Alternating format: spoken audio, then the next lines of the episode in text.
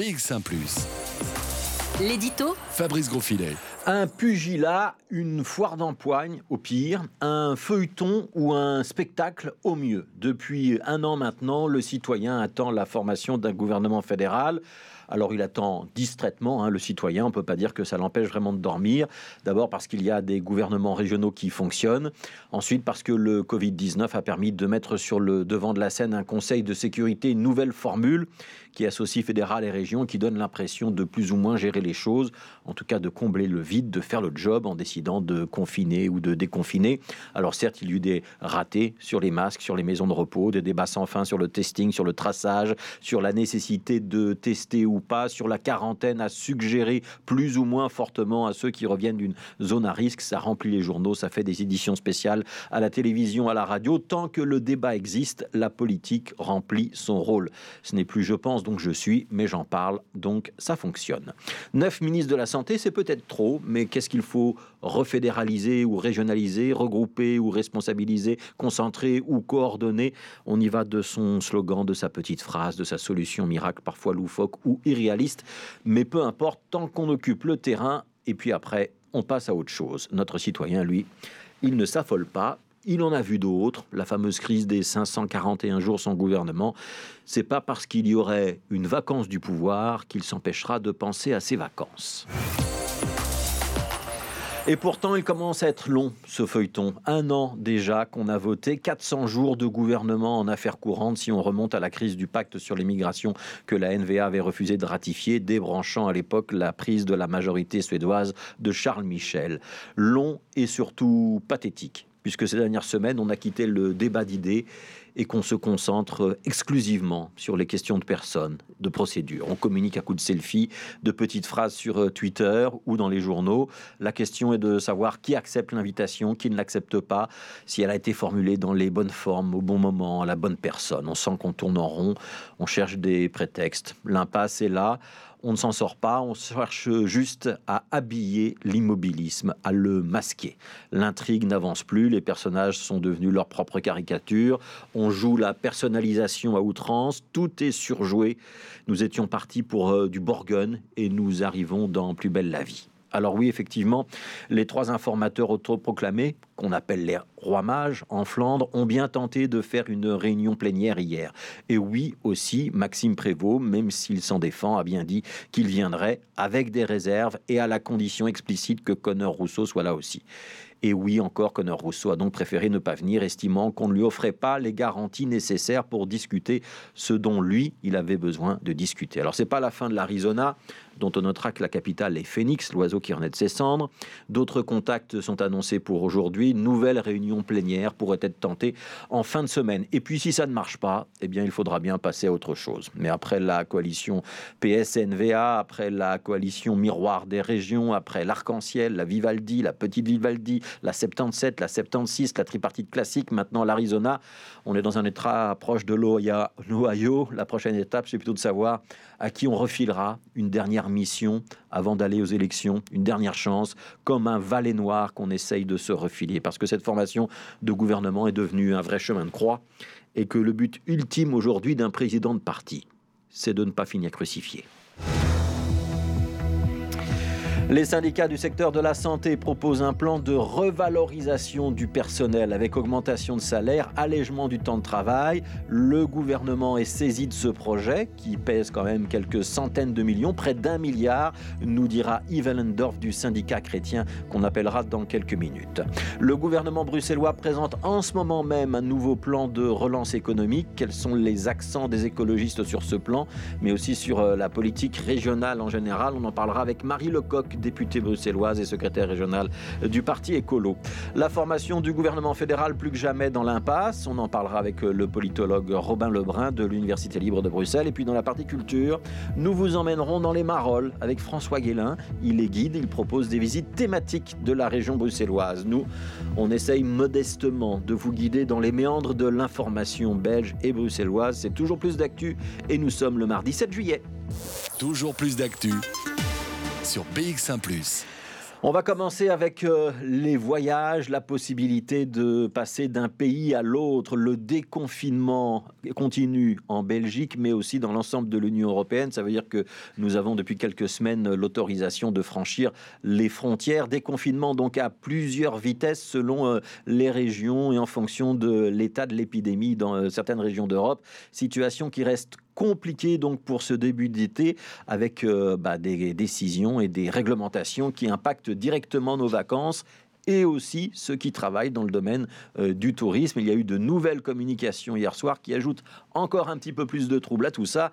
C'est compliqué donc dans tous les sens, Jim Moscovix. Oui, dans les deux sens. Donc autant pour les hôtels bruxellois, par exemple, qui voient le nombre de touristes potentiels rester assez faible, et compliqué pour les agences de voyage dont la liste des destinations euh, reste très limitée. On va faire le point hein, avec un représentant de l'Union professionnelle des agences de voyage mais également avec un représentant de la Brussels Hotel Association. alors, avant de les entendre, un petit rappel des règles en vigueur quand Où est-ce qu'on peut voyager si on est un Bruxellois aujourd'hui et qui peut venir voyager à Bruxelles? Bien finalement, c'est plutôt simple hein, comme règle. Actuellement, il faut rester dans l'espace Schengen, donc grosso modo en Europe. Il, est donc il en est donc de même pour les étrangers qui veulent passer un week-end à Bruxelles. Sont les bienvenus les résidents de l'espace Schengen. Pourtant, la semaine dernière, vous l'avez dit, l'Union européenne a dressé une liste de 15 pays sûrs. Euh, les résidents des pays comme le Maroc, par exemple, la Tunisie, la Nouvelle-Zélande ou encore le Canada seraient donc autorisés à venir en Europe, mais pas en Belgique. Pour le moment, nos autorités ont décidé de continuer d'appliquer une politique euh, très stricte au niveau de nos frontières pour éviter tout regain de l'épidémie de coronavirus. Mais il y a également un aspect plus diplomatique hein, qui intervient dans certains cas, pas dans tous les cas. C'est la réciprocité. Si les Belges ne sont pas bienvenus dans certains pays, eh bien, on ne les accepterait pas chez nous. Toutes ces conditions, euh, toutes ces restrictions rendent les voyages plutôt compliqués et ont donc un impact sur les agences de voyage qui regrettent un manque de vision sur le long terme. Jean-Philippe Cuvelier de l'Union professionnelle des agences de voyage nous a expliqué que le problème, c'est que les gens préparent un voyage à l'avance et que sans information sur une future rouverture des frontières, personne ne réserve. Pour les destinations hors Europe, euh, non, on ne voit pas vraiment le, bout du tunnel, puisque euh, même ici, dans les différents États, il y a des réciprocités politiques. Alors, je vais dire que. Euh, alors, on, ne sait pas quelle va être la nouvelle démarche du, ministre Goffin, parce que faire interdire aux Belges d'aller dans un endroit parce que, enfin, en, réciprocité, ça me semble un petit peu bizarre. Euh, mais bon, voilà, donc on ne voit pas bien, euh, euh, alors que partout, dans toute une série de zones, hein, je ne parle pas évidemment du Brésil ou du Mexique où là, l'épidémie est quand même encore forte. Partout, c'est en, en, régression. On espère qu'on reviendra à une, des choses raisonnables et que les gens puissent voyager en sécurité. Alors après avoir fait le point sur les voyages qu'on peut faire, donc nous, euh, de Belgique ou de Bruxelles vers l'extérieur, on va faire le point sur euh, ceux qui peuvent faire le voyage en sens inverse et venir donc à Bruxelles ou en Belgique. Là aussi, bah, il n'y a pas grand-chose qui bouge. Non, les pays qu'on vous a cités un petit peu plus tôt euh, sont considérés comme à risque, ne sont plus pardon, considérés à risque par l'Union européenne, mais la Belgique les interdit toujours sur notre territoire avec un tourisme donc exclusivement européen pour cet été, pour le début d'été, les hôtels bruxellois qui ont traversé une longue période déjà de fermeture pendant le confinement souffrent toujours avec seulement 8% de taux d'occupation dans la capitale actuellement. Et là aussi, une difficulté rejoint le secteur des agences de voyage, c'est le manque de vision sur le long terme. Le secteur manque complètement de perspective et c'est vrai que nous avons été le premier secteur euh, touché. Nous sommes aujourd'hui sans doute le secteur le plus impacté. Euh, l'impact a commencé bien avant le confinement en réalité et euh, va se prolonger bien après. Euh, euh, déconfinement, et c'est ce qu'on observe aujourd'hui, avec une absence euh, totale de perspective, des taux d'occupation de l'ordre de 8% aujourd'hui en région bruxelloise, c'est moins 95% par rapport à l'année passée. Donc c'est évidemment intenable. On appelle également à prendre les mesures de soutien indispensables à la survie du secteur. On appelle la région bruxelloise, ça fait maintenant quatre mois que nous sommes en attente de ces mesures indispensables au secteur pour passer ce cap évidemment, c'est du jamais vu pour notre secteur. C'est bien pire qu'après les attentats c'est même sans commune mesure. En quatre mois d'inactivité totale, en sachant que de nombreux hôtels sont encore fermés aujourd'hui en région bruxelloise, presque la moitié des hôtels sont fermés faute de clientèle, c'est intenable et aujourd'hui c'est l'ensemble du secteur qui est exposé à ce risque s'il n'y a pas de mesures de soutien efficaces pour lui permettre de passer ce cap. Et ce risque hein, dont parle Rodolphe Van Weyenberg de la Brussels Hotel Association, c'est ce qu'on a connu il y a quelques jours avec l'hôtel Métropole, à savoir une fermeture définitive. Toujours plus d'actu sur BX1 ⁇ On va s'intéresser maintenant aux blouses blanches. Le secteur des soins de santé attend une réunion une décision importante en début d'après-midi puisque le Conseil des ministres restreint de Sophie Wilmès devrait euh, communiquer vraisemblablement aux alentours de 14 heures autour d'un avant-projet d'accord social. Un accord donc euh, négocié entre le gouvernement fédéral d'un côté et les syndicats du secteur de la santé de l'autre. On parle d'un montant total de 800 millions, voire même d'un million milliards d'euros. L'objectif de ce plan, bah, c'est d'améliorer les conditions salariales, les conditions de travail de ce secteur qui a été euh, au centre de l'actualité ces derniers mois. Comment euh, cet accord peut-il réellement améliorer euh, le travail, notamment dans le secteur des hôpitaux? Ça fait partie des questions que Jim Moscovics a posées à Yves Lendorf, c'est le secrétaire national de la CNE, donc le syndicat chrétien du secteur de la santé. Nous sommes évidemment impatients de savoir si euh, l'ensemble des efforts qui ont été menés depuis maintenant des mois pour revaloriser ces professions de santé euh, va aboutir. Et donc, si demain, nous pourrons dire au personnel qui a fait tous ces efforts, on vous a entendu, les promesses, les applaudissements ne sont pas restés sans en là, euh, sans rien comme conséquence.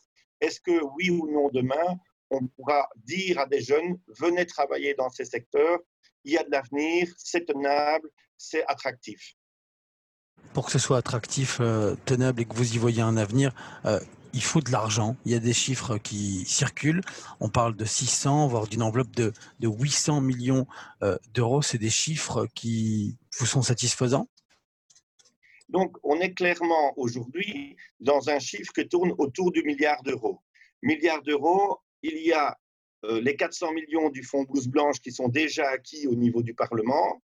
Euh, il y a à côté de ça euh, à peu près un demi-milliard qui doit venir en revalorisation parémique pour une nouvelle classification, un nouveau modèle salarial. Et puis, il y a des mesures à prendre pour améliorer les conditions de travail, améliorer la charge de travail, réduire la charge de travail. Et là, s'il n'y a pas suffisamment d'argent, on va mieux payer les gens, mais continuer à les faire crever au travail, ça n'ira pas non plus. Donc, on doit trouver à la fois de l'argent pour une revalorisation barémique et à la fois pour améliorer les conditions de travail. Euh, c'est clair que ça coûte, mais c'est ça qui est nécessaire pour que demain, il y ait encore des gens qui vous soignent si jamais il y avait une nouvelle crise on sent bien qu'il y, a certains acquis hein, qui ont été obtenus euh, au cours de ces longues négociations qui datent même de bien avant cette crise du coronavirus. Mais en ce qui concerne ces conditions de travail, si on sort un petit peu euh, des chiffres, en quoi est-ce qu'on peut les améliorer? C'est comment? C'est des congés? C'est des formations? Tout d'abord, il faut diminuer la charge de travail. Donc, il faut trouver du personnel en plus dans les unités de soins, mais aussi dans tout ce qui est le soutien à ces soignants. Pour ça, il faut qu'il y ait des jeunes qui viennent travailler. Donc, il faut que ce soit à la fois attractif pour que des jeunes reviennent dans le métier et à la fois tenable pour les gens qui sont dedans. Mais pour que ce soit tenable, il faut aussi concilier la vie privée et la vie professionnelle. Pour ça, il faut plus de jours de congé, mais il faut aussi des horaires plus stables. Il faut qu'on arrête de changer les horaires du jour au lendemain et il faut que ces gens puissent concilier la garde des enfants, une pratique sportive, une pratique culturelle. Euh, et pour ça, nous avons besoin de plus de stabilité dans les horaires, de plus de stabilité dans les contrats et de personnel qui vient compenser et faire en sorte qu'on puisse prendre ces congés. La question, par exemple, des vacances annuelles, vous savez qu'aujourd'hui, on n'a toujours pas d'accord pour trois semaines consécutives de vacances.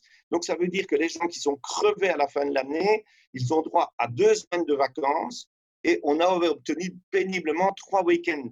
Mais ça ne va pas. Ils ont besoin de faire une coupure avec leur famille et donc il faut obtenir trois semaines de congés consécutifs. mais il faut aussi que ces gens qui ont commencé à 21 ans, par exemple, puissent se former, puissent continuer à se former tout au long de leur carrière. Et il faut, nous demandons, cinq jours de congé de formation continue par an pour chaque personne. Voilà, c'est un ensemble de mesures de ce type-là qui feront que demain, en effet, ça deviendra tenable pour le personnel en place. Vos demandes, on, l'a précisé, hein, elles datent de bien avant le début de la crise euh, de coronavirus ici en Belgique. Vous avez l'impression que, on le sait, hein, que cette crise a été un accélérateur dans les discussions, mais que sans cette crise, vous avez l'impression qu'on n'aurait trouvé aucune issue? Nous étions déjà à la limite du modèle avant la crise.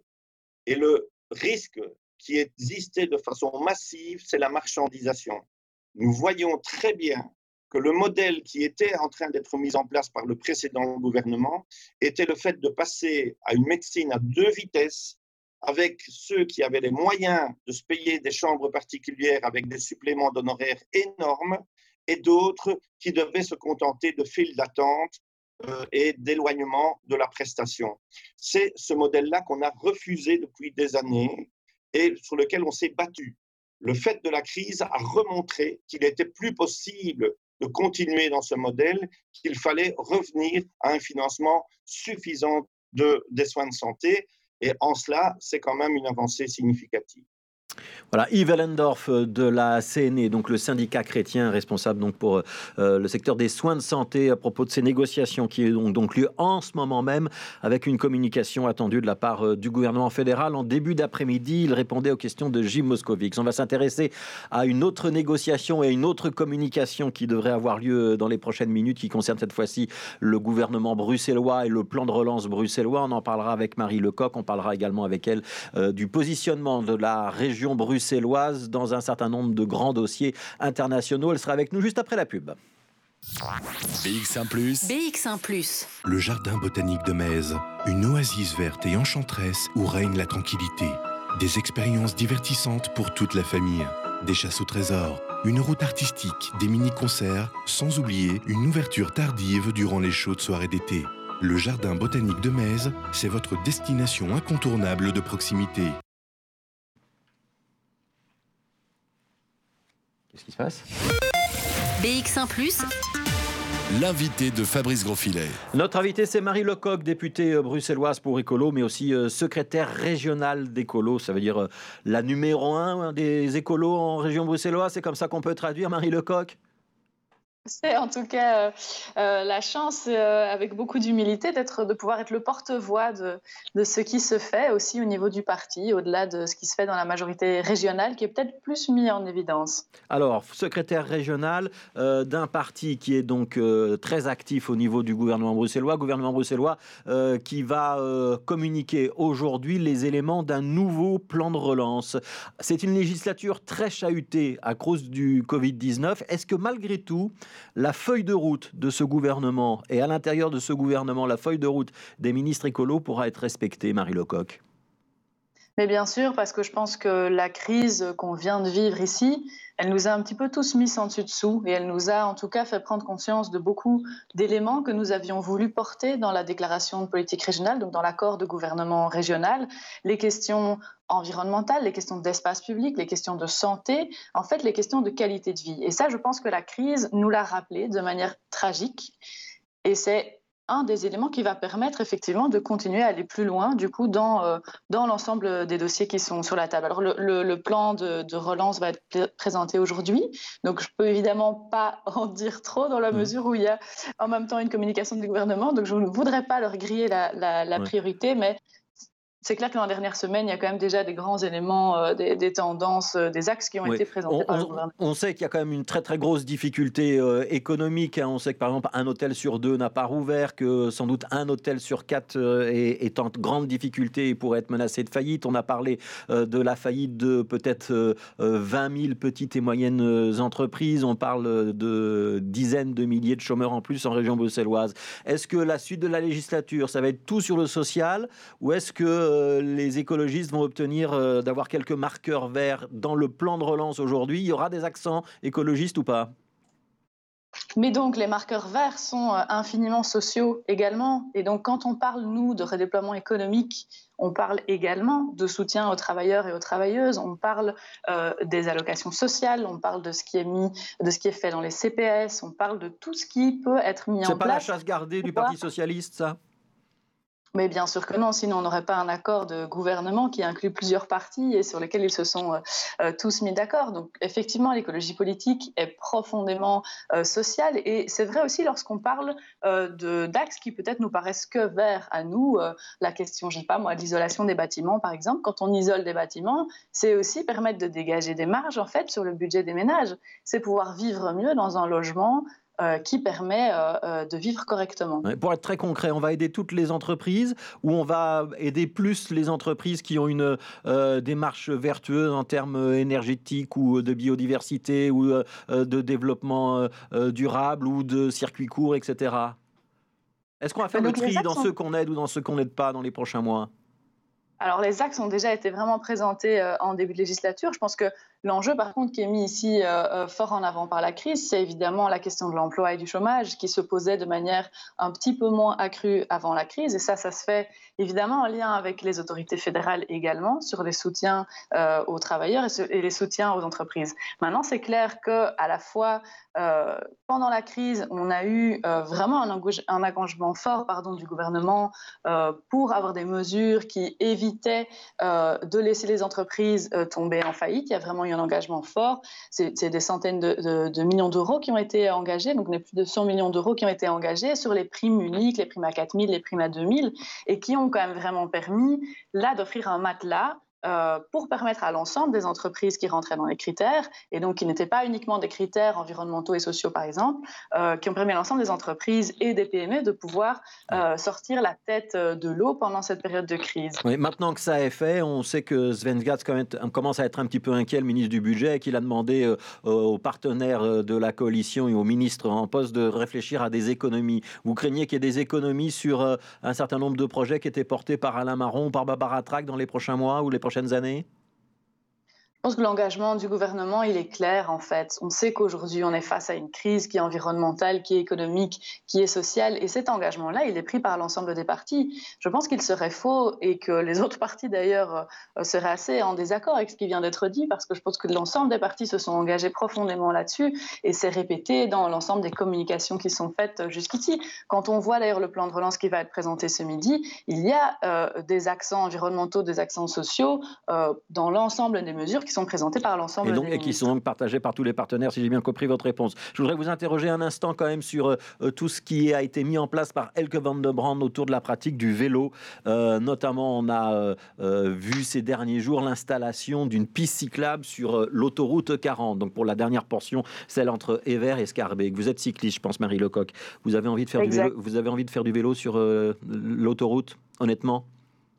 En tout cas, j'ai envie de faire du vélo en toute sécurité et avec un espace suffisant. Et je vous assure que sur l'autoroute ou ailleurs, c'est pas vraiment simple. Et euh, encore euh, extrêmement euh, récemment, j'ai eu droit à une merveilleuse chute à vélo parce que l'espace public est aujourd'hui assez mal partagé entre les utilisateurs. Et je pense que c'est ça qui est l'enjeu, c'est de dire il faut que chacun puisse trouver sa place en fonction de son utilisation de l'espace public. Et c'est ça que la ministre Elke Van Bram met en place, c'est de dire les cyclistes, comme les voitures, comme les transports en commun, comme les piétons, doivent avoir un espace suffisant qui leur permet de se déplacer en toute sécurité. si on se rend compte qu'aucun cycliste ne veut prendre cette portion de l'E40 parce qu'on est juste à côté des voitures et que c'est quand même pas euh, l'itinéraire le, plus bucolique, on va dire ça comme ça, il faudra renoncer à ce projet ou pas? Bien sûr, il y aura une évaluation qui sera faite et donc en fonction de, de ce qui sera dit dans l'évaluation, euh, on verra si le projet doit être continué ou pas. Et ça, c'est le cas en fait pour l'ensemble des pistes. Je pense que c'est vraiment important à, souligner. L'ensemble des pistes cyclables qui ont été mises ici en place euh, dans le cadre d'une mise en place temporaire, euh, c'est valable pour deux ans. Ça doit évidemment être fait dans le respect des normes et des avis qui ont été donnés par le SIAMU, par la police, etc. mais ces projets vont faire l'objet d'une évaluation. Et donc, soit l'évaluation est positive, et dans ce cas, on rentre alors dans une application permanente en suivant tout un certain nombre d'autres règles qui sont plus contraignantes, euh, soit l'évaluation est négative, et alors on passe à un autre, un autre fonctionnement. Je pense qu'à situation exceptionnelle, on peut imaginer qu'il y ait aujourd'hui des dispositifs exceptionnels euh, dans la ville post-Covid. Oui, et donc ces dispositifs, donc évalués dans deux ans, avec quand même euh, le risque que ça crispe beaucoup d'automobilistes. Je prends l'autre exemple à Scarbeck, puisque vous êtes scarbécoise, euh, le boulevard Lambermont, où on va installer une piste cyclable, mais euh, où on va donc fermer une des voies pour les voitures. Ça va pendant le mois d'août et le mois de juillet, parce qu'on est pas avec un gros trafic. À la rentrée, ça risque d'être compliqué, non? Eh ben donc, il faudra voir comment ça s'inscrit dans l'ensemble du maillage, en fait. Hein. On fait souvent l'erreur, quand on parle de mobilité, de voir uniquement la voie qui nous concerne. En fait, le trafic n'est pas un fluide comme tous les autres. Et donc, ce n'est pas parce qu'on réduit d'une bande qu'il y a forcément plus qui se concentre sur toute la, bande qui est, maintenue. Et ça, c'est important de pouvoir le dire. La, mobilité, c'est par essence dynamique. Et donc, certains vont peut-être changer de, trajectoire, de trajet. Ils vont, prendre ils vont emprunter d'autres chemins. Euh, d'autres vont peut-être prendre d'autres euh, axes de mobilité. Il y a peut-être une mobilité qui va devoir être réorientée à d'autres endroits. Ça, ce sont tous des éléments qu'il faut pouvoir voir de manière globale. Alors, on va quitter euh, cet aspect régional, voire local, et on va prendre un petit peu de hauteur, si vous voulez bien. Je sais que vous êtes très impliqué dans les dossiers internationaux. Euh, Bruxelles a son mot à dire dans les grandes relations internationales et dans l'organisation du commerce mondial ou c'est anecdotique? Bien sûr, ce n'est pas du tout anecdotique et je pense qu'on a vécu euh, plusieurs euh, moments clés, que ce soit à Bruxelles ou en Belgique de manière générale, avec notamment toute cette opposition sur le CETA à l'époque en Wallonie. Je crois que ça a vraiment réveillé quelque chose dans l'opinion publique, une, une, conscience forte que. C'est pas juste des symboles, ça a vraiment du poids? Ça a vraiment du poids. Ça a vraiment du poids. Si le Parlement ne ratifie pas l'accord, l'accord n'est pas mis en vigueur. Et donc il y a un vrai poids. Et ça, c'est important de pouvoir euh, vraiment être conscient de ça. Euh, c'est par ailleurs, nous, une demande qu'on a, c'est de pouvoir être euh, impliqué avant la ratification. Donc, quand il y a un traité international, il y a trois moments. Hein. Donc, il y a d'abord un mandat qui est donné par les entités, et puis il y a une signature politique, et puis une ratification. La ratification, selon nous, le problème, c'est qu'elle ne peut se faire, évidemment, elle ne se fait qu'à la fin, lorsque le texte est déjà défini. Et donc, évidemment, ça concentre toute une partie des oppositions, puisque c'est le seul moment les parlements sont invités à donner leur avis. alors, on parle beaucoup en ce moment euh, de l'accord entre l'Union européenne et la Colombie, le Pérou et l'Équateur c'est un vieil accord. Hein. Il date de 2012, je pense, pour la négociation. Il, il devait entrer en vigueur en 2017. Il y a quelques parlements en Europe qui ne l'ont pas ratifié, dont le Parlement de la région bruxelloise et le Parlement de la Fédération Wallonie-Bruxelles. C'est-à-dire qu'on est, euh, dans les euh, pays qui bloquent. Vous assumez qu'on bloque cet accord? Pourquoi est-ce que vous n'en voulez pas? Eh bien, moi, j'assume en fait qu'on respecte la déclaration de politique régionale. La déclaration de politique régionale, notre accord de majorité, est très très clair sur les conditions qui font qu'on accepte un accord ou pas et sur, le, sur les conditions qui font que pour nous, c'est un bon accord et c'est un accord qui amène une qualité de vie et qui est responsable en termes d'environnement. Aujourd'hui, cet accord tel qu'il est là ne respecte pas. Il n'y a pas de mécanisme contraignant sur les clauses euh, environnementales et sociales. Ça veut dire que aujourd'hui, quand la société civile péruvienne fait un dossier euh, de plusieurs milliers de pages qui retrace euh, toutes les victimes d'assassinats en termes de, défenseurs de l'environnement, qui retrace toutes les, oui, les, exactions qui sont faites sur des questions climatiques ou, ou sociales, eh bien aujourd'hui, la Commission européenne n'est pas en mesure de pouvoir porter ça au niveau du gouvernement péruvien. Et ça, pour nous, c'est un problème. Donc il faut bloquer cet accord il faut pouvoir le bloquer dans la mesure où aujourd'hui, il ne, répond vraiment pas à ce qui devrait pour nous euh, être un objectif, c'est-à-dire servir une économie qui va respecter l'ensemble des citoyens et qui permet d'avoir une qualité de vie correcte, de bien manger, d'avoir un environnement qui est respirable. L'ensemble de la majorité est d'accord là-dessus? Il y aura, parce que la région bruxelloise va se retrouver sous pression, comme la région wallonne l'avait été au moment du CETA. Vous êtes prêt à assumer ça? C'est exact. Donc, il y aura des discussions euh, très certainement euh, en majorité, mais je rappelle que c'est le Parlement qui a le dernier mot sur euh, la ratification des accords. Et donc, a priori, Écolo votera contre. J'ai bien compris. Écolo votera en tout cas selon les conditions qui sont mises dans l'accord de majorité. Toujours en actualité internationale, vous demandez à Pascal Smet d'envisager des sanctions économiques contre Israël. Pourquoi? Eh bien parce que c'est euh, l'autre moyen, c'est l'autre moyen de pression que la région de Bruxelles euh, a sur les questions euh, internationales. Israël a annoncé un plan d'annexion. Alors bien sûr, c'est une annonce, mais le plan est effectif, l'annonce est effective, et donc ça veut dire que depuis le 1er juillet, Israël se réserve le droit d'annexer des territoires qui aujourd'hui sont occupés par des colonies en Cisjordanie. C'est une violation du droit international qui est claire. Les sanctions économiques de la région bruxelloise, ça fait peur à Israël, Marie Lecoq? Eh bien, nous verrons. En tout cas, c'est un test. C'est aujourd'hui vraiment un test de diplomatie internationale qui s'offre à nous. Une dernière question, euh, Marie Lecoq. Il y a des grandes discussions au, fédéral. Euh, est-ce qu'on peut envisager qu'on débloque cette situation au fédéral ou vous vous préparez à de nouvelles élections? Je dois bien vous avouer que ça devient compliqué de, répondre quelque chose de consistant à cette question. Euh, je crois que tous autour de la table, on commence à se demander vraiment où tout ça va, va se terminer. ce qui est sûr, c'est que nous, on veut négocier sur un projet, sur des éléments. Et donc, s'il y a des partis qui sont OK d'avancer sur les questions environnementales, sur les questions sociales, eh bien dans ce cas, alors on peut imaginer travailler ensemble et, parler ensemble. Et pour, et pour Écolo, c'est toujours sans la NVA Si on vous invite à une table ronde? En tout cas, pour Écolo, c'est toujours avec des partis qui souhaitent avancer et qui, ont, qui partagent un fond comme le nôtre. Je ne pense pas que ce soit le cas de la NVA pour le moment. Donc, faut comprendre non à votre réponse. Merci beaucoup, Marie Lecoq, d'avoir été notre invitée ce midi. Donc, députée régionale euh, bruxelloise et secrétaire régionale euh, de la régionale Écolo euh, à Bruxelles. Merci à vous et bonne journée. 12h30, le journal. On s'informe tout de suite avec Valérie Leclerc. Bonjour Valérie. Bonjour à tous. La fête nationale belge sera célébrée le 21 juillet lors d'une cérémonie place des Palais, mais crise sanitaire oblige, sans parade militaire. C'est ce que précise un communiqué du Palais Royal. Les célébrations euh, mettront à l'honneur les héros de la crise du Covid-19 et marqueront aussi le 75e anniversaire de la fin de la Seconde Guerre mondiale. Euh, les festivités débuteront à 14h avec l'arrivée du roi Philippe, le roi qui prononcera un discours. 5 F-16 survoleront la place des Palais avec des fumigènes tricolores, de même qu'un hélicoptère militaire. Dix véhicules historiques de la Seconde Guerre mondiale défileront. Une grande partie de la famille royale sera présente. L'application numérique de lutte contre la propagation du Covid-19 sera prête d'ici septembre. C'est ce qu'a indiqué la responsable du comité interfédéral testing et tracing, Karine Moikens, sur les ondes de Radio N. Une fois téléchargée sur un smartphone, cette application fonctionnera euh, via le système Bluetooth et permettra euh, d'avertir de manière anonyme d'un contact avec une personne contaminée. Malgré la crise du Covid-19, le taux de réussite dans l'enseignement supérieur est à la hausse cette année. Un taux de réussite qui progresse de 9% dans les six universités francophones par rapport à l'année dernière. Une progression de 5 à 10% dans les hautes écoles et les écoles supérieures des arts. On craignait qu'avec le confinement, un nombre important d'étudiants jettent l'éponge. Eh bien, le taux d'abandon cette année est à la baisse. Des chiffres collectés par le cabinet de la ministre de l'Enseignement supérieur, Valérie Glatini.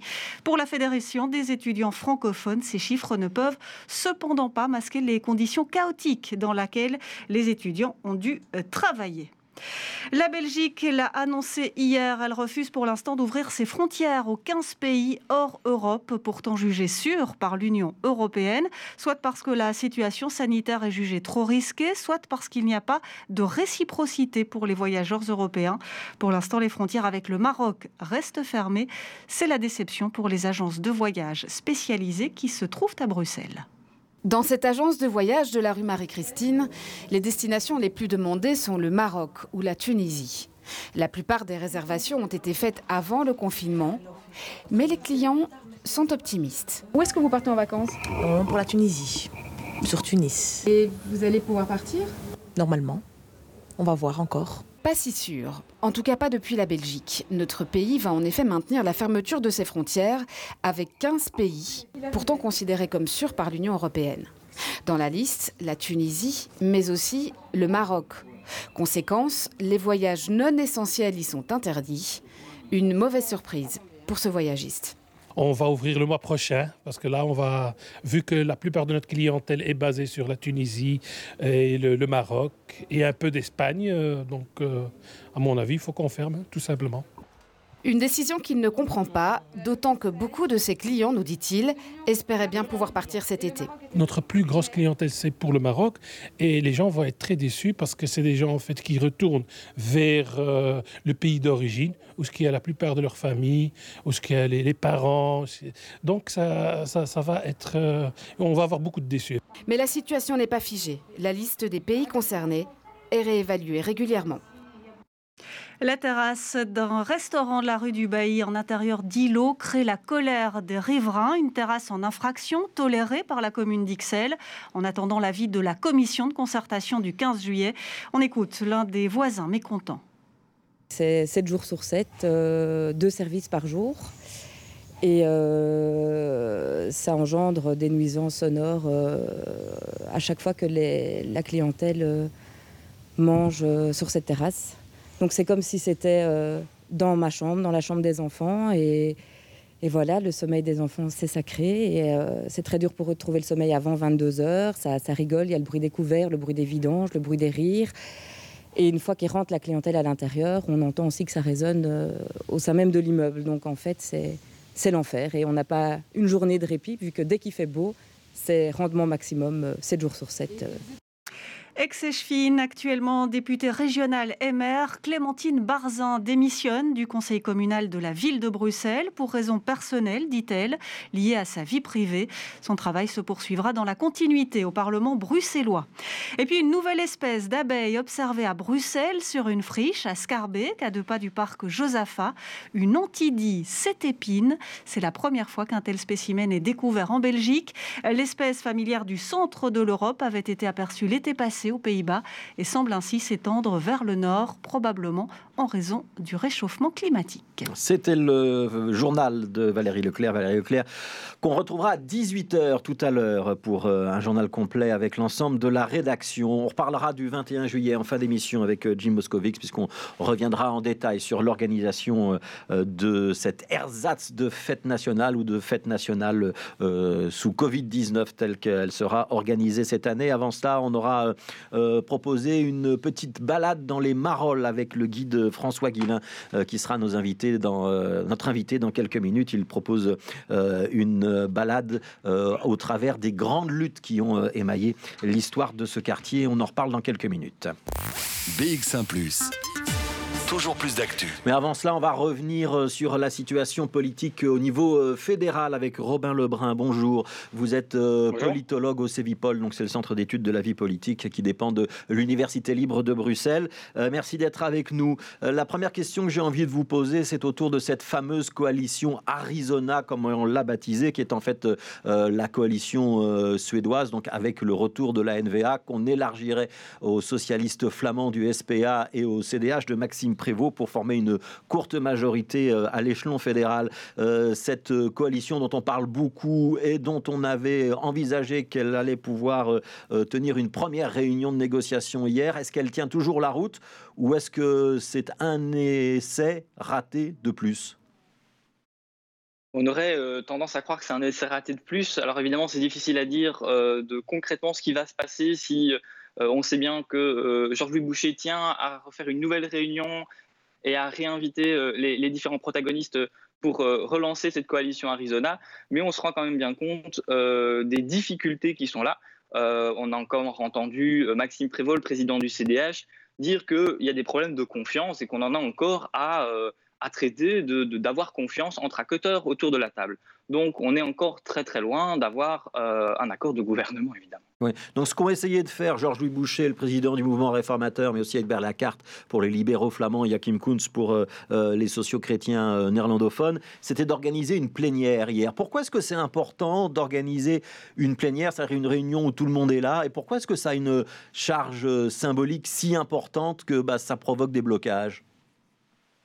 Alors, euh, c'est évidemment euh, important puisque ça, ça, en fait, d'une certaine manière, ça engage les partis, surtout dans cette ère d'hyper-communication aujourd'hui, euh, où eh ben, c'est faire déjà un pas en avant.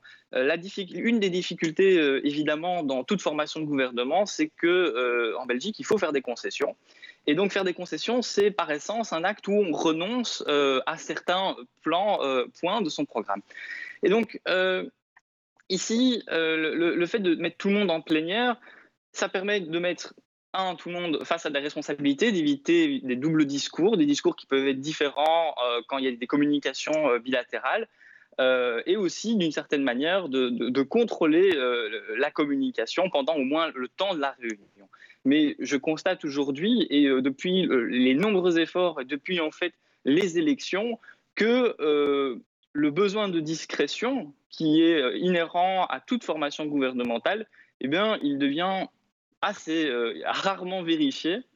On a régulièrement des fuites de notes, euh, de petites phrases qui, une fois dans l'espace public, empêchent justement la concrétisation de concessions. Hein, puisque si les partis se sentent acculés, s'ils sentent une pression de leurs militants ou du public euh, par rapport à telle ou telle proposition sur laquelle le parti doit faire une concession, évidemment, la pression monte et on, réduit les chances d'aboutir à un accord. Ça, veut dire qu'on n'a plus d'espace de négociation puisque tout est sur euh, la place publique. C'est ça qu'on doit comprendre, Romain Lebrun? Ah, on, constate en tout cas aujourd'hui euh, une communication qui, dépasse largement les, les, communications qu'il peut y avoir dans les précédentes, les précédentes négociations, si on remonte à 10 ou 15 ans, il n'y avait pas tous les réseaux sociaux, il n'y avait pas euh, l'actualité euh, en continu qui fait qu'aujourd'hui, la pression est peut-être plus importante sur les, épaules des, présidents de parti. Alors, on est dans une phase un petit peu particulière où il y a euh, euh, un gouvernement euh, qui a obtenu une, sorte de, d'installation à la Chambre jusqu'au mois de septembre, même s'il est ultra minoritaire, puisqu'il n'a que 38 députés sur 150. Mais Sophie Wilmès est en tout cas assurée de rester Première ministre jusqu'au courant du, du, mois de septembre. Et on n'a pas un processus d'information ni de formation traditionnelle dans le sens où il n'y a pas euh, euh, le souverain qui aurait désigné un informateur. On a un trio d'informateurs euh, un petit peu autoproclamés qu'on surnomme les rois mages dans la presse néerlandophone. Et c'est un leadership à trois, trois présidents de parti, donc Georges Boucher, Joachim Kuhn, Edbert Lacarte. Est-ce que ça peut fonctionner? Est-ce que c'est pas trop? Est-ce que c'est pas aussi un une des difficultés auxquelles on se heurte en ce moment? Alors c'est probablement aussi une des, questions de difficulté. On se rend bien compte qu'il y a des, problèmes de, confiance. Euh, le fait d'avoir euh, mis de côté l'initiative euh, de Joachim Koums et de Paul Magnette de faire un gouvernement minoritaire, c'était aussi un, message de dire bah, on préfère quand même une autre solution et la solution, on, la dessine déjà. Hein. donc ce serait cette coalition Arizona. Et donc, euh, effectivement, euh, il, peut y avoir euh, des positions qui, ont été clivantes. Il, fonctionne bien, il fonctionne bien ce trio d'après vous ou pas? Ou c'est compliqué? Mais on, voit que ça a été compliqué déjà avec la loi, la, nouvelle loi sur les, la dépénalisation de l'avortement. Voilà, exactement.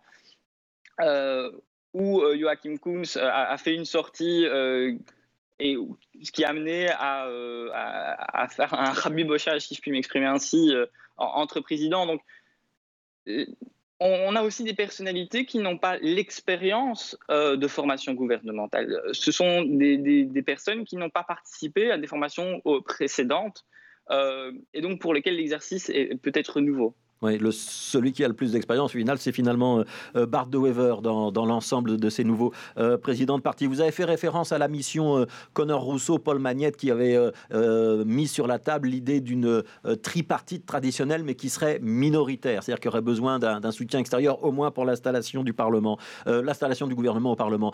cette hypothèse-là, elle peut revenir ou est-ce qu'elle est définitivement écartée? Alors c'est évidemment très très dur de, dire ce qui peut revenir ou ce qui ne peut pas revenir. Euh, mais en tout cas, ça reste une solution euh, un peu brinque-ballante de, toujours être sur une minorité.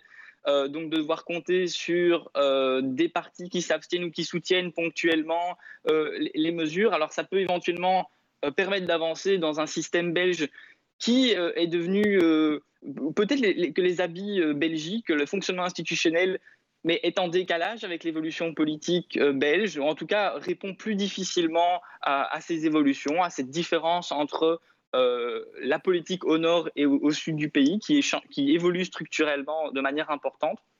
Et donc, euh, c'est peut-être une solution, mais qui reste encore une solution avec une béquille. Hein, euh, on n'a pas l'expérience, euh, à part dans les situations d'urgence, de, de, gouvernement minoritaire en Belgique. Ça pourrait être une nouveauté, mais euh, ce n'est pas euh, exemple de difficultés. ça existe dans d'autres pays européens, mais c'est vrai que chez nous, on l'a euh, très rarement testé, pour pas dire jamais. une question quand même sur Sophie Wilmès, qui travaille aujourd'hui sur un plan de relance. On sait par exemple aujourd'hui qu'elle travaille aussi sur un refinancement du secteur des soins hospitaliers avec des hausses de salaire pour les soignants. Est-ce qu'on peut faire tout ça quand on est avec euh, un gouvernement qui est ultra minoritaire à la Chambre, qu'on a une négociation sur le côté avec son propre président de parti dont on ne sait pas très bien qu'elle va aboutir, c'est pas une situation très confortable. Est-ce que tout le travail qu'est en train de faire Sophie Wilmès, euh, il va aboutir à quelque chose ou est-ce que c'est euh, pour, l'instant du travail un petit peu perdu, on occupe le terrain, ça ne sert pas à grand-chose?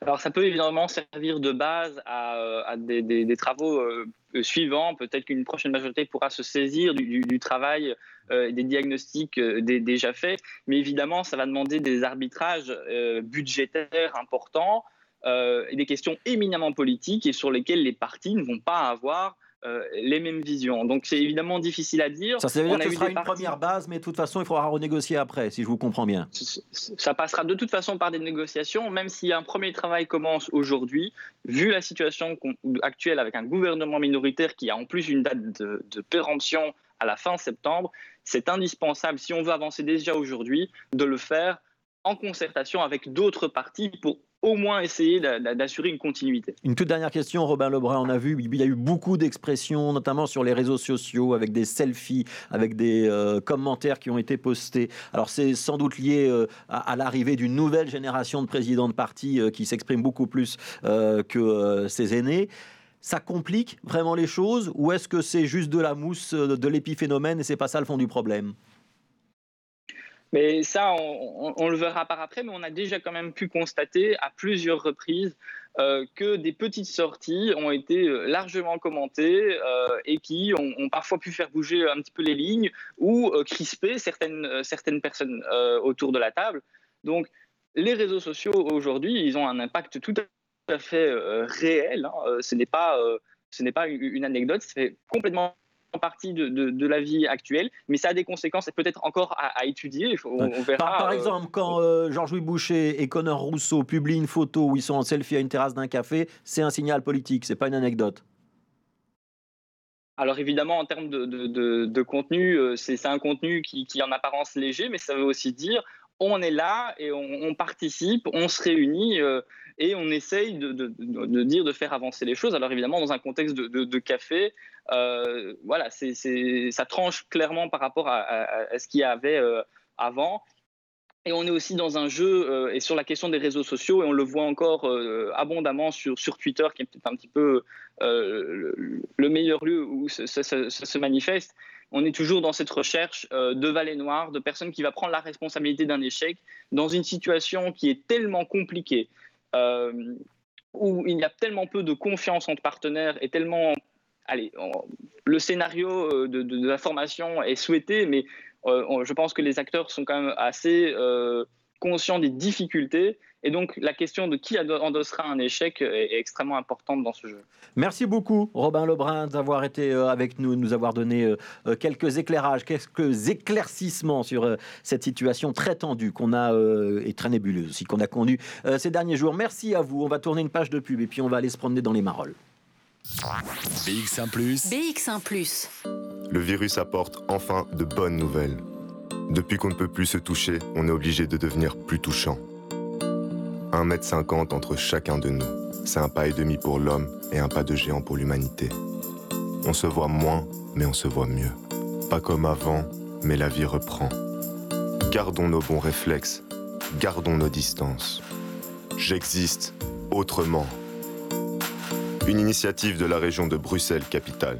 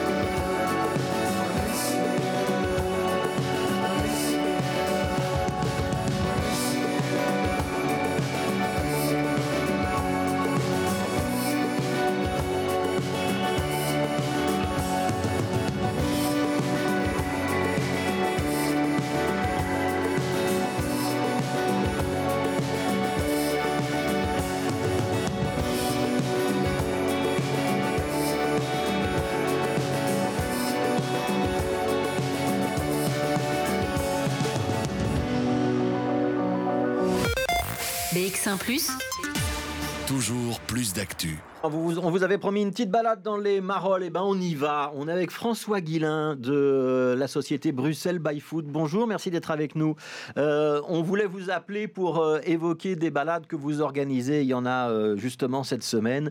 Et comme on n'a plus le droit d'aller au théâtre, qu'on n'a euh, plus le droit d'aller au concert, on s'est dit tiens, c'est l'occasion peut-être de redécouvrir Bruxelles de l'autre manière et en particulier les Marolles. Vous vous proposez une visite des Marolles euh, par euh, le biais non pas des bâtiments, par euh, euh, les façades historiques, mais par le biais des luttes euh, des Marolles. Expliquez-nous ce que vous proposez comme balade. Ça dure deux heures, je crois. Qu'est-ce qu'on voit quand on vous suit? C'est ça, donc c'est une balade, euh, bonjour d'abord, Euh, c'est une balade d'environ deux heures, euh, comme vous l'avez dit, qui sillonne le quartier des Marolles. Et l'angle euh, qu'on a choisi d'attaquer pour, cette visite, c'est bah, les luttes sociales. On sait que les, les Marolles, voilà, ça a été le théâtre de nombreuses bah, luttes, rébellions, luttes de classe au cours de l'histoire. Et nous, on retrace, on en retrace quelques-unes, pas toutes évidemment, au cours d'une balade assez agréable dans les, dans les ruelles des Marolles pendant deux heures. Ouais, donc on connaît la fameuse bataille des Marolles hein, quand les habitants s'opposent euh, à la construction d'immeubles qui auraient nécessité la destruction de, euh, de certaines maisons ou de, ou de certains bâtiments qui existaient euh, à l'époque. Ça, c'est 1969. Ça a notamment été retracé dans, dans des films. Mais il y a d'autres épisodes. C'est quoi la guerre des matelas, par exemple? Alors, la guerre des matelas, c'est un épisode qui vient pile 20 ans après la, la bataille des Marolles. Euh, il y a toute une série d'habitants qui sont euh, du jour au lendemain priés de quitter leur logement. C'est que du logement social euh, à l'époque. Ça se passe dans le quartier de la Samaritaine. Et du jour au lendemain, on leur demande de quitter leur logement parce qu'ils sont considérés comme insalubres. Alors, les habitants, on leur apprend rien évidemment à ce moment-là quand on leur dit que leur logement est insalubre. Ils voient bien tous les jours, voilà, l'humidité sur leurs murs, les fissures dans les plafonds, etc. Donc les rénovations, ils les accueillent vraiment les bras ouverts, mais ils veulent simplement des garanties de pouvoir retourner et récupérer leur logement euh, après les travaux et surtout, surtout pour un loyer identique. Quoi. Et donc c'est autour de ça que va s'articuler toute cette lutte qui va durer, euh, voilà, qui va durer tout un été euh, pour juste, justement juste pouvoir garder, garder ce- ce- ces logements sociaux à des prix justes. Quoi. On parle aujourd'hui beaucoup de gentrification. C'était euh, vraiment déjà une menace euh, à l'époque. Comment on fait lorsqu'on est un guide euh, et qu'on emmène bah, des touristes ou des Bruxellois qui veulent redécouvrir leur ville pour raconter cette histoire? Il y a encore des traces, il y a encore visible cette guerre des matelas, la bataille des Marolles? Vous nous emmenez dans les lieux où ça a eu lieu? Comment ça se passe? Oui, c'est ça, même s'il n'y a plus vraiment des traces visibles, euh, voilà, on, sent que les, rues et ruelles de- de- des Marolles sont encore chargées d'histoire. Il y a des bâtiments qui portent encore des, marques de, de certaines luttes, mais c'est surtout une ambiance. Enfin, je veux dire, quand on se balade dans les Marolles, on, ressent ça un peu à tous les coins de rue, c'est un quartier historique, c'est qu'il est porté euh, par ses habitants qui n'ont euh, ben voilà, jamais courbé les chines face à, à quelque menace que ce soit. Quoi. Alors ces, ces balades, c'est les jeudis euh, et les samedis, ça dure deux heures. Ça s'adresse à qui? Ça peut s'adresser aux Bruxellois qui ont envie de découvrir leur ville ou ils apprendront rien? C'est pour les touristes? On apprend toujours quelque chose. Il y a même un, vieil habitant des Marolles depuis 30 ans qui a été vendeur au vieux marché, qui est venu à la visite. Bon, euh, je ne l'ai pas appris euh, pendant, pendant deux heures, mais il m'a dit qu'il avait quand même appris des, des choses. Donc ça s'adresse vraiment à, à un pub- des touristes aussi bien euh, internationaux que belges ou, ou même bruxellois, voire maroliens aussi. Quoi. Ouais, donc vous faites vos visites en, en français, en anglais ou en néerlandais, hein, en fonction du, du public euh, euh, qui, qui est présent. Un, un petit mot sur le prix que ça coûte. Vous faites, euh, euh, vous, c'est un, un prix libre. Ça veut dire que c'est euh, libre et conscient. Je crois que c'est l'expression que vous, en- vous employez. Ça veut dire qu'on demande aux gens de, de payer. C'est pas gratuit, mais c'est eux qui fixent le prix. C'est ça? Exactement, c'est une sorte de nouvelle philosophie. Donc le- vraiment les gens en pleine conscience, on revient, on, on prend cinq minutes au début de la visite pour expliquer vraiment euh, pourquoi ils payent et en fonction de quoi. Et mais c'est vraiment les gens qui décident, les visiteurs qui décident de combien ils, ils veulent fixer le, le prix de la visite quoi. Donc c'est le jeudi et c'est le samedi. On peut en profiter cet été euh, pour euh, découvrir la ville. Il y a encore des places pour les semaines à venir ou c'est compliqué? Non, c'est ça. Il y, a- encore des places, euh, même, pour, même pour cette semaine. Donc, les jeudis et samedis sur inscription, donc pour les visiteurs individuels. Mais il y a aussi possibilité pour des groupes, éventuellement, des associations ou des, ou des entreprises, d'organiser des visites alors privées. Alors, dans ces cas-là, on peut aussi euh, euh, organiser des petits extras, comme un petit apéro, une dégustation de bière, de chocolat, pendant la visite. Ah, Je voudrais 30 secondes, si vous voulez bien, François Guilin, sur une autre visite que vous organisez qui s'appelle euh, les Bruxellaires célèbres. Euh, et là, qu'est-ce qu'on visite? Euh, Et c'est pas euh, Jacques Brel euh, euh, ou Charles Quint. Qu'est-ce que vous nous proposez de voir dans cette visite-là? Alors, Jacques, Charles Quint n'y est pas, Jacques Brel y est. C'est une visite qui revient sur quelques euh, Bruxellois marquants qui ont, qui ont marqué l'histoire de Bruxelles. Alors, certains sont connus, on a cité Brel, euh, certains moins, euh, mais ils, ils ont toujours eu leur importance dans, euh, de- dans, dans l'histoire de la ville, Mais c'est très contemporain, parce que vous nous emmenez voir la maison d'Audrey Byrne, mais vous nous parlez de Stromae et vous nous parlez même de Bonhomme le, le graffeur dans cette visite, exact? Ex- Exactement, ouais. Donc on c'est vraiment très très éclectique. Euh, On passe de Léopold Ier à Stromae, ensuite Bonhomme et Audrey Hepburn. Donc voilà, il y en a vraiment pour tous les goûts. Donc ça, c'est les vendredis et le dimanche. Pour ceux qui veulent plus de renseignements, c'est bruxellesbyfoot.be, donc Bruxelles à l'anglaise byfoot.be. Merci beaucoup, François Guilin, d'avoir été avec nous et bonne visite des Marolles. Donc pour ceux que ça intéresse, euh, le jeudi et le samedi, il est temps de s'inscrire. Merci à vous. Bonne suite de journée. BX1 ⁇ Toujours plus d'actu. Voilà, et on va jeter, euh, on va jeter un dernier coup d'œil à l'agenda pour finir cette émission. Vous avez euh, promis qu'on allait reparler du euh, euh, 21 juillet, la fête nationale. Euh, donc la, la date, ça change pas. Euh, Il y aura même euh, bah, euh, la même mise en place euh, que d'habitude, même si euh, ce sera pas exactement la même chose à cause de la crise sanitaire, euh, Jim Moscovic. Oui, hein. c'est ça, Fabrice. hein, la fête nationale belge, elle sera bien célébrée à la date habituelle du 21 juillet. Corona ou pas, la date, elle ne change pas. Mais il y aura bien une cérémonie qui se tiendra sur la place des Palais de Bruxelles. Mais vous imaginez bien que crise sanitaire oblige, il n'y aura pas la même mise en place qu'à l'accoutumée. Au programme, deux thèmes. Un hommage aux héros de la crise du Covid-19, mais aussi le 75e anniversaire de la fin de la Seconde Guerre mondiale. Alors, les festivités, elles débuteront à 14h avec l'arrivée du roi Philippe et de la reine Mathilde, ainsi que du reste de la famille royale. 5 F-16 survoleront la place des palais avec des fumigènes tricolores, et le souverain prononcera ensuite un discours. Il y aura également dix véhicules historiques de la Seconde Guerre mondiale qui défileront, mais la traditionnelle parade militaire, elle, n'aura pas lieu. La cérémonie se clôturera par un hommage rendu aux héros de la crise du coronavirus. Voilà, et on précise que tout ça sera en direct à la télévision, mais que par contre, euh, le nombre de places sur place est limité. C'est exclusivement sur euh, invitation. Le bal populaire, donc la veille, hein, le 20 juillet, euh, qui est habituellement organisé sur euh, la place du jeu de balle, bah, ce bal, il n'aura pas lieu. Non, il n'aura pas lieu à cause des mesures sanitaires, mais l'événement euh, n'est pas annulé. Il est remplacé par un autre bal, un balcon populaire, qui sera lui d'ailleurs retransmis en direct sur BX1. Donc un balcon, ça veut dire qu'il y aura de la musique qu'on pourra euh, suivre, danser et chanter chez soi peut-être? Voilà, exactement, à la maison. Voilà, rendez-vous le 20 et le 21 juillet pour euh, suivre tout ça. Merci beaucoup Jim Moscovics, merci aussi à Bisnik Niki qui était à la réalisation de cette émission. Je vais vous souhaiter une bonne suite de journée. On se retrouvera demain à partir de midi pour un prochain numéro de Toujours plus d'actu soyez sages ou pas, et soyez là, en tout cas, au rendez-vous demain. À demain, bonne journée à tous.